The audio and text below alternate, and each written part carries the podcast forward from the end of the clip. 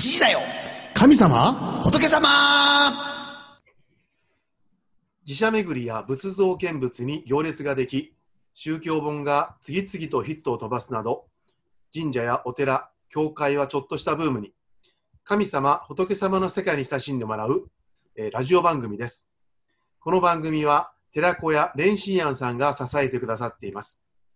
DJ は尼崎貴船神社宮司の枝正助と、関西学院中学部で教師と牧師とポンをしております福島明とアシスタントのまさみです。えー本日も番組最高顧問釈徹宗さんにご出演いただいております。こんにちは。こんにちは。お願いします。お願いします。いし鈴木すいませんどうもいやいやあの冒頭のあの、はい神社、お寺、教会はちょっとしたブームとかいうのを、うんもう10年以上言い続けていくんですけど、いつまでブームなんだっていう。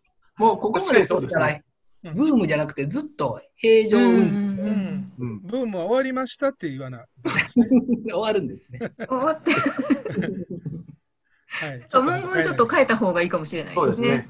自流に合わせないといけないですね。でもなんかどっかの区切りで。書いたら枝さんがちょっと噛むでしょうねいやいや、大丈夫ですよ。練習します。今、あの、ディレクターの若狭さんがもう何百年も前からブームなんだって書いて、あの、連絡したんです。何百年も前からずーっとブームってことは、もうそれはブームじゃないっていうこと。あ あねそれがやってるわけじゃうなくて、ん通常なんですから。ね普通ですねなんか時々あの御朱印目なんか集めとか、うんなんかボってブームですね火がついたりあ、それはありますよ。しますよね。とかねうん。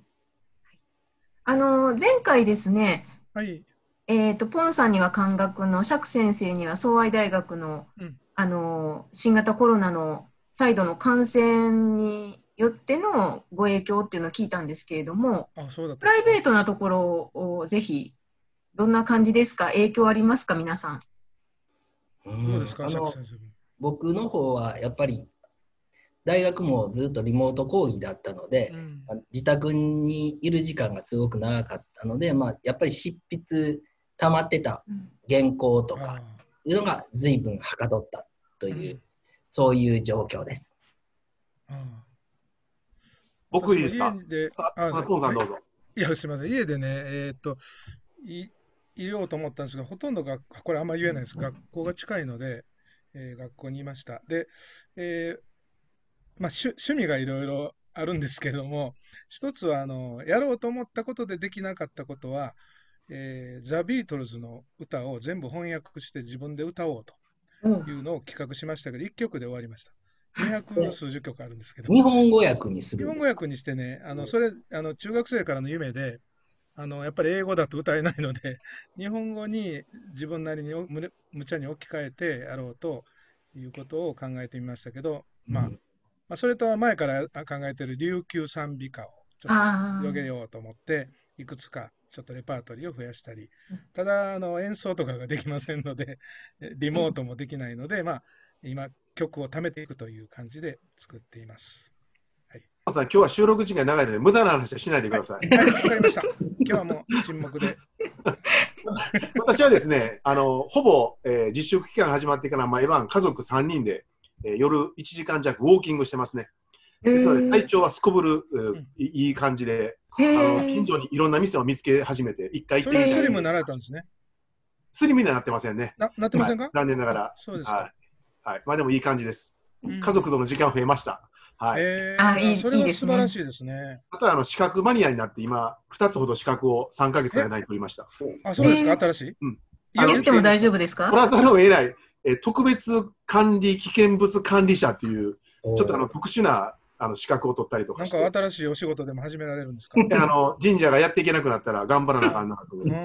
はい、えー。今日もあの正社員募集のポスター見て、ここ雇ってもらえますか？うん。会社に聞いたら、あんたダメですって言われました。もうそれぐらいでいいっていいっていうプロデューサーからの。はい、無駄な時間です。すみません。あすいません、ちょっとだけ、えっと、はい。8月4日に本が出て出まます。はい、ありがとうございます。泣き虫まじちゃんの、えー夢を叶える本ですか？11の物語。はい。はい、えー短編小説ですけど、えー自己啓発本の棚にあると思います。よろしくお願いしまあす。、そうなんですね。自己啓発。はい。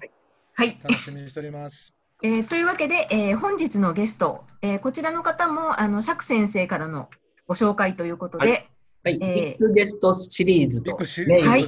第2弾。第2弾。宮崎哲也さんです。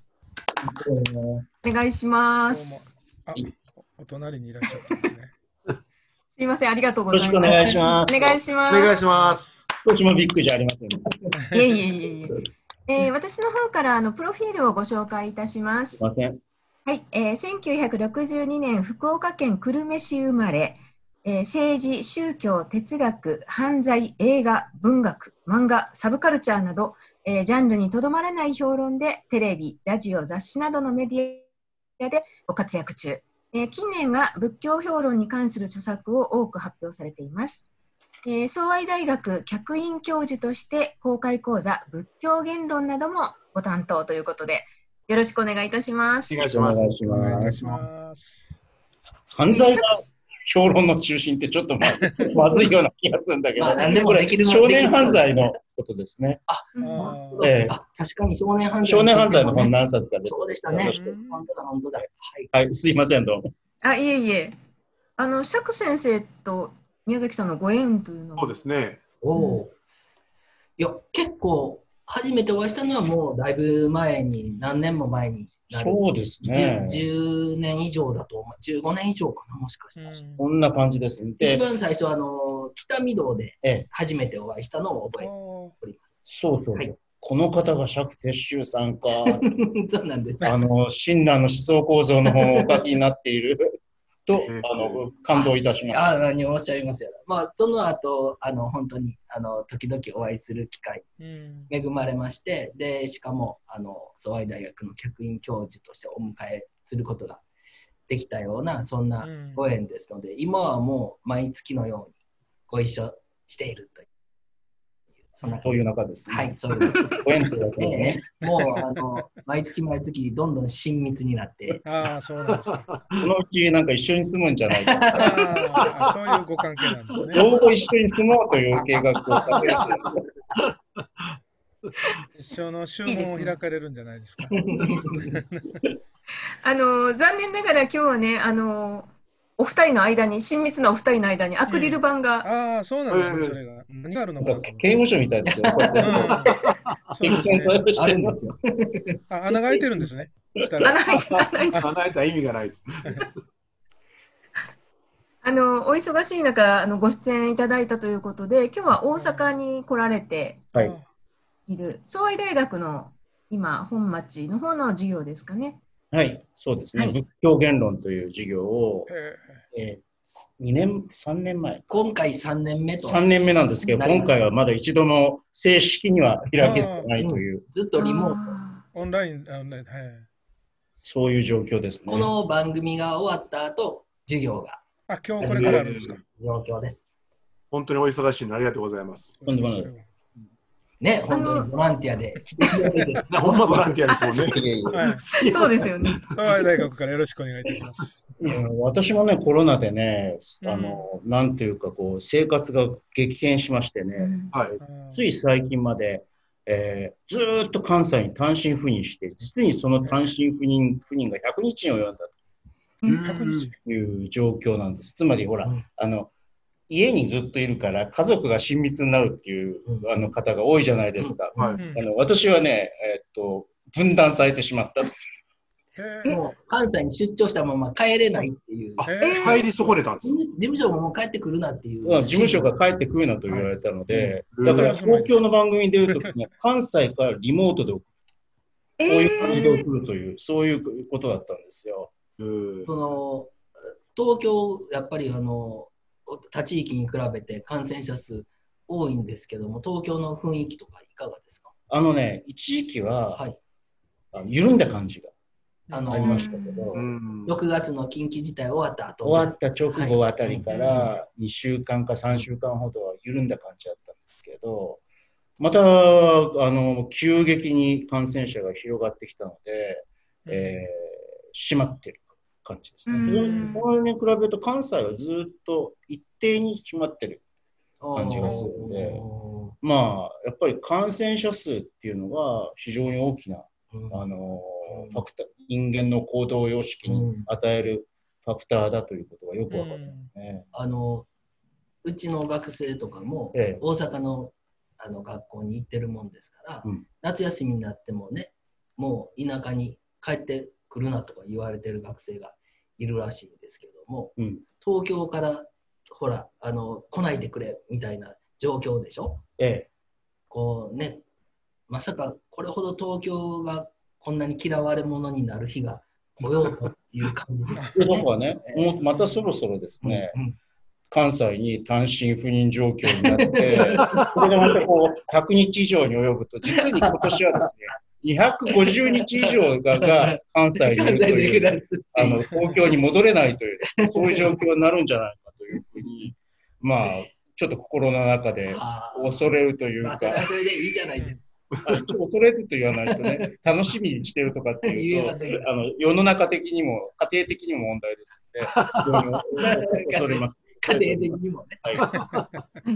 えーそんなですね家庭不和を呼ぶかもしれない新型コロナウイルスの、えー再感染の拡大感染の拡大ということで、えー再び注目されているのが戦後 SF 作家の小松左京さん、うん。ええ。ーその小松左京さんの作品を分析して魅力を解説されているのが、えー宮崎さんの最新作、えー今こそ小松左京を読み直すというご本が、7月10日に、えー出たんあですけれどーも、おやおやあの最近こう、あのおコロナウイルス新型コロナウイルスで注目されているというのは、復活の日という作品が、えーすごく昔、半世紀、日本沈没より先に書いてるんです。あずっと昔に書いてます。で、でえっと1960年代の作品ですから、非常に小松左京としては初期の作品なんですけれども、これがですね、バカ売れしてるんですね、今。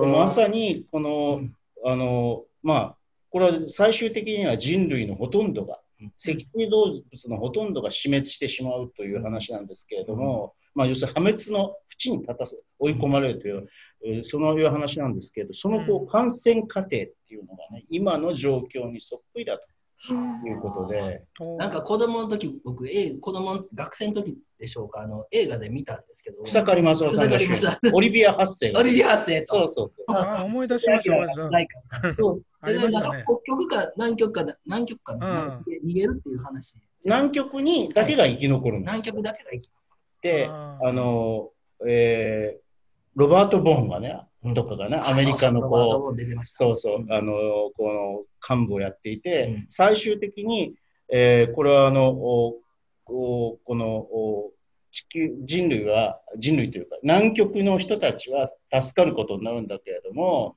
まあ、うん。この、草刈正雄さんがね、ボロボロの姿で、この戻っていく。杖つき杖つきながら戻っていくというですね、うん。そういうストーリーです。じゃあ、今読むとさらにリアル。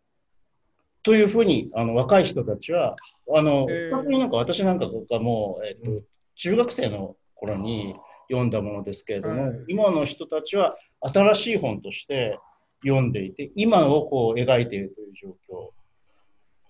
だからね、小松左京という人は日本沈没もそうなんだけれども、日本沈没も天変地異が起こると必ず読み返される本なんですね。とか、アメリカの壁っていう作品があって、これはあのトランプ政権ができたときに、トランプ政権、孤立主義っていうのを取ったでしょ？で、アメリカにこう、あだったかも壁ができたように感じるという、まあ実際あのトランプは壁を作るとかって言ってたし、そこで読み返されたというのもあって、というのもあって、いろんなものでこう予見的な作品である。あの首都喪失なんていうのは、うんあのロックダウン。ロックダウンの時に首都喪失が読まれたり、つまりこれはでもどういう状況かっていうと、まあ要するにあの予見するために予測するために書いているもので、ものすごくリアリティがあるんで予測の本のようにも見えるんだけれども、そういう本じゃなくて、えまあ要するに文明相対、人間のこう特にこの近代以降の文明って一体何だったのかっていうものを問い直すために復活の日が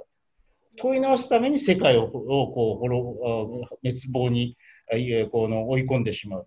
え日本も日本とは何か日本社会とは何だったのかっていうことを相対をこの表すために日本を沈めてしまう。というね、だから首都も首都とは何か、うんアメリカもアメリカとは何かっていうことを問うためにあえて消してしまう。そういうある程度の危機状況に追い込まれた時初めてその本質が現れるみたいな構図。まあそういいうのが一連の作品としてうん、あるんですけれども、あの実はこの今こそお小松時を読み直しで、これね、実はね、あの内情をばらすと、一一つ一章ね、もう一個あのあ付加する予定だったんですよ。うんこれはね、割とこう、ちゃんとしたこう学術論文っぽいものを一本だけ入れようと思って。それは何かというと、小松左京の仏教観というというもので、実はこの小松左京のハーあの本格的 SF の代表作と言われた果てしなき長屋の果てにというのは、あのここの中でも書いてるけど、こう仏教的な世界観っていうのを、あ非常にこう、おひな形にした、まあ、これは小松左京自身も認めているんですけれども、六道輪廻だったり、えーそのそれから下脱する、そういう世界から下脱するっていうことが、この中で描モデルとして描かれてるんですよね。だまあ、それだけじゃなくて、本当に随所に仏教的なあものと、お実はそのおそれ以外の一神教的なものと対話、あ対峙っていうようなものが会話として描かれたりするということで、私はそのこの本は実は、えー、と内実はですね、一種の仏教本のつもりで書いたんですけど、まあその一緒はあの掲載は見送りになる。これはね、こんなに熱くなってしまったんであ、もうやめろということで、でもね、さらにさらに分厚あの神話で神話の問題とか、あの日本文化論とか、日本の宗教風土みたいな話を随所に出てきますのであね。のはい、ぜひお読みください。またね、あの裏のプロフィールにうん、あのちゃんとね、あのじご自身のプロフィールに総愛大学客員教授ってちゃんと出しているんですよね。なんかね、うん。ちょっと偏屈もんみたいですけどね、うん義理人情に熱い男なんです。偏と思ってたの？まあいいや、ですけど。あの今のお話でもねあのお分かりいただけたかと思うんですけれども、うん。あの普段テレビなどで拝見するお姿とちょっとイメージが違うんですけれども宮崎さんと仏教とのご縁っていうのが非常に深いということでうん。そのあたりご自身のことについてちょっとお話しいただけますか？うん。うん、あの私の仏教との出会いはいつも授業でも言ってるんだけれども、うん。えっと基本的にはあの死の恐怖をどういうふうに自分の中で受容したり克服したりすることができるのかということがうん。子供の頃からのあの悩みの中心というか問題意識の中心だったんで、えーそれに対する回答っていうのをずーっと探して、えー古今東西のいろんなこのお哲学とか宗教とかっていうものを少量した結果自分としてはとして一番納得ができるのは仏教だった。うん。ことになまあね、あの仏教書がね、うちが家で、あのい家があの医者で、えー医者っていうのはやっぱりこう死をこう隣り合わせのうん。職業なんで、あの仏教書とか宗教書が多くなるわけですね。でその中であの門前の構造をなんなんとやらじゃないけれども、仏教書に慣れ親しんでいったというところはあるかもしれませんね。そう環境要因もあるし、こう内発的な要因もあると。あの総愛大学の客員教授としてこう案件を挙げたときに評議会で他の学部の先生からこれ仏教学担当ってなってますけど間違いなんじゃない です。か他の先生方は結構イメージとしてうん。で我々はもちろん仏教の研究者しですけども、あのイメージがなかったんでしょうね。まあ一般的にはそうでしょうね。まあせいぜいほら、だってテレビではさ、経済の話と政治の話し政治てないんだよ経済の政治経済の専門家っていうイメージなんで、こうあの挙げ挙げられた案件見てこれやってるんですかって話が出ました。あのご自身はとあのご自身は特定の宗派とかそういうわけではないんですか？えっと、家はね、あの浄土宗です。うん浄土宗、千音院系です。はい。で、えーまあ私自身は、あのーえーあの大乗仏教のに中願派っていうこのお学派があるんですけれど、これのお流れを継いでいるというふうに考えています。うん。それ何ですか？先生ちょっと解説を。これなんですかというね。ああの大乗仏教のあの大きな柱の一つにナーガールジュナという、まあ、本当にあの大乗仏教のあの基盤を完成させたような第二のブッダのような人がいるんですが、うん。まあ、この人の流れを組む学派として中眼派というのがありまして、まあ、ご自身その中眼派に自分の立ち位置を置いておられる。ただあの、日本には、日本にも中国にもそうですけれども、中眼派を直接継いだあ宗派というのは、うんあ事実上まあ、三論宗というのがあって、それが一応こう、継いでいると言われてるんですが、日本ではもう、あの、宗派として存在していないので、うん。えっ、と、ないと。まあ、だ要するに色、その要素が、あ浄土教だったり、禅宗だったり、ええ。そういうところに、こう、あの、もう大乗仏教流れ込んでいるベベースになってます。あまあ、あの、よく言われる空の思想ってあるでしょう。般若心経とかの。うん空の思想を非常に体系化したのが、あ体系的なものとして、教えとしてまとめたのが、えーナーガールジュナという人だというふうに考えていただけるといいと思います。そうですか。なるほど。あの授業ではそういったことをお話になるんですか？あいや、本当に、あのえー学びがいのあるあの内容の濃い、しかもあの幅の広い授業ですので、あの機会があれば皆さんぜひ、あの今ちょっと残念ながらうん。新型コロナで受講できない状況が続いているんですが、いずれまたあの開講になった時には、あのぜひ受講していただきたいと思います。はい。一般の参加が可能可能です。ということですね。隠れて、あの枝さんとかポンさんもこういうえ授業というか、そういう多宗派というか多神教の多宗え。教の、すごくお聞きしたいところですよね。うんう、ん。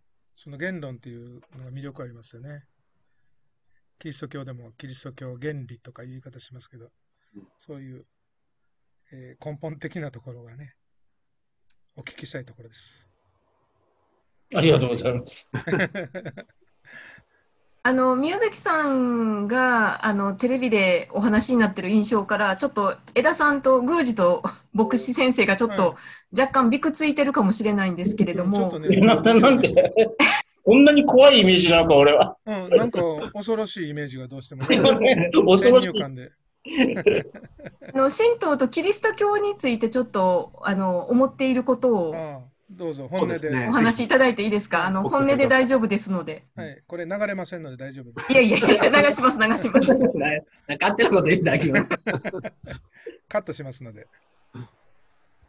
いかがですか？なんか神道のイメージとかキリスト教のイメージ。うん、私は神道っていうのはやっぱり日本人のこうあの自然観とかね、えーこの環境観とかねそういったものと環境ととなの中から出てきたあのおこの宗宗教であって、えーまあ、そういった意味では非常にこう慣習生活慣習とか生活実感に近いところからあがあると思ういうふうに思っているんですよ。だからまあ、あの、おそういう意味では非常に興味深いもので、まあ、とあのあの時代がへを経てくるとね、仏教とね、部分的に集合したりするんで、はい。えそこら辺も非常に興味深いところですね。キリスト教の方はいかがですか？キリスト教はね、私はね、えーそこそこ、あの、聖書など、ああ、あの、あるいはこう、あの、それこそね、パウロとか、あこの神学の方も、あの、そこそこは勉強したんですけれども、非常に興味深いものであると思って、あの、あの、なんていうのかな、そうだな、先ほどこう仏教をこう最終的には納得させるもの、自分を納得させるものだったというふうに言いましたが、あ例えばこう社会的な倫理みたいなものを考えて、ね、ほら、ALS の人をこの安楽死させるかどうかっていう重い問題がですね、させていいのかどうかっていう問題があ今回こう出ましたけれども、そういう時には、あの実はこう仏教は端的な答えというのはなかなか出出てこないんですよ。でキリスト教はそういうこう倫理に直結した端的な答えが出てくるんだよね。そこはね、やっぱりすごいなというふうに思います。そうですね。あの、ずっと番組でダジャレしか言わない牧師はどうですか？ね、ああね、いや今のことについてですけど、あのだからあの、いつダジャレ言うかしか考えてない。タイミングは測って全くこのキリスト教について喋らない牧師。その人間が創造されたというところで割と分かりやすい発想をして、えー解決しようとするところがありますよね。被造物と創造物、あの創造者という関係でね、最大の特徴の一つ。はあると思いますね。この命は自分でキリスト教とか神道とか仏教が一緒になってずっと10年以上うん番組をどう思われますか？どう思われますか？あり得ると。ことだと思いますけどね。よかった。素晴らしいそうです。ああの、一つの宗教に、こう、どあのこうドグマティックに、もうこうなってしまうって私はあんまり好きじゃないんですよあ、う。ん。あのいろんな宗教をこう参照しなきゃいけないし、だからあのお坊さんも神道や仏教っていうのをちゃんと勉強した方がいいと思うし、いやイスラム教もねうん、ユダヤ教もちゃんと勉強した方がいい。うんそうしないと仏教っていうものがあ立体的に見えてこないというそうですね気。がしますけどね。はい。ありがとうございます。番組のテーマですね、それがねう。んありがとうございます。えーこの番組は寺子屋蓮心庵さんが支えてくださっています。お坊さんと神主さん、牧師さんに聞いてもらいたいお悩みやお寺や神社、教会に関する素朴な疑問など、リスナーの皆様からのお便りをお待ちしております。YouTube、8時台を神様仏様チャンネルのご登録もよろしくお願いいたします。ということで、えー本日は、えー今こそ小松作業を読み直すという最新作を出された、えー宮崎哲也さんにゲストにお越しいただきました。はい。本当ありがとうございましたありがとうご。ざいます。お忙しい中すいません。私、。個人的な悩みを、あの、神主さんと、あの、牧師さんに聞いていただきたかった。なるほど。残念だじゃあまた次回、次回のぜひぜひ今度たっぷりと。この番組解決解決しない番組なので、その辺だけ帰あらかじめご了承ください。というね。はい。ということで、えそれではあまたお目にかかりましょう。8時だよ。神様神様仏様今こそ宮崎哲也さんを聞き直すテーマでした。ありがとうございます。